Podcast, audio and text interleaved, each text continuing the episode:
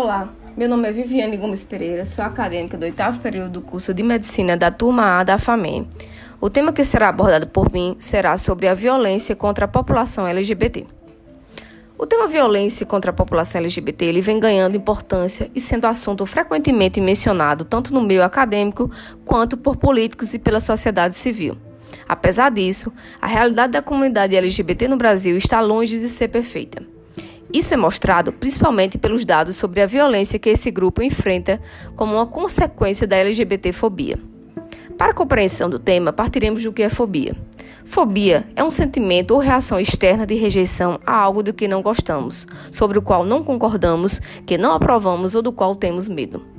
A homofobia ou lesbofobia é uma das manifestações da fobia que se manifesta quando tomamos as diferenças de orientação sexual entre as pessoas como fonte de preconceito e de discriminação e até de agressão física, verbal, sexual ou moral, caracterizando-se por toda a ordem de violência física, psicológica e simbólica cometida contra quem vivencia relação afetivo-sexual com indivíduos do mesmo sexo.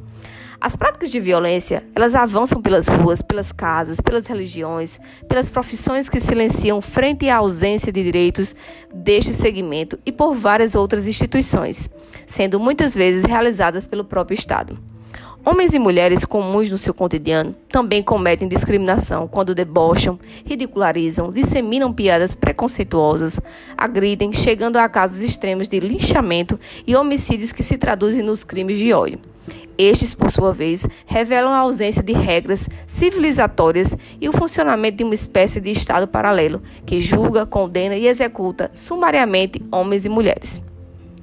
Para evidenciar esse cenário, uma pesquisa inédita feita pela Fiocruz e Ministério da Saúde, baseada nos dados do Sistema Único de Saúde, o SUS, mostrou que a cada uma hora um LGBT é agredido no Brasil. E entre 2015 e 2017, data em que os dados foram analisados, 24.564 notificações de violências contra essa população foram registradas, o que resulta em uma média de mais de 22 notificações por dia, ou seja, quase uma notificação a cada hora. Outra pesquisa feita por uma ONG ressalta que a cada 20 horas, uma LGBT morre no Brasil por serem LGBTs, ou seja, por conta da LGBTfobia. O grupo também registrou um aumento de 30% nas mortes de LGBTs em 2017, quando 445 pessoas foram mortas em relação a 2016, ano em que 343 mortes foram motivadas por LGBTfobia. Já em 2018, esse número caiu, mas ainda se manteve alto, com 420 mortes. A contabilização desses dados, infelizmente, é subestimada, já que muitos não denunciam. E de acordo com a organização não governamental Transgender Europe, o Brasil é o país onde mais ocorrem homicídios de pessoas trans no mundo. Por outro lado, a Constituição Federal, artigo 196, diz que é dever do Estado garantir a saúde de todo e qualquer cidadão brasileiro nascido e registrado em cartório e a portaria número 675/2006 da Carta dos Direitos dos Usuários da Saúde garante que todo cidadão ele tem direito a um tratamento humanizado e sem nenhuma discriminação, ou seja, sem discriminação por raça, cor, etnia, orientação sexual ou gênero.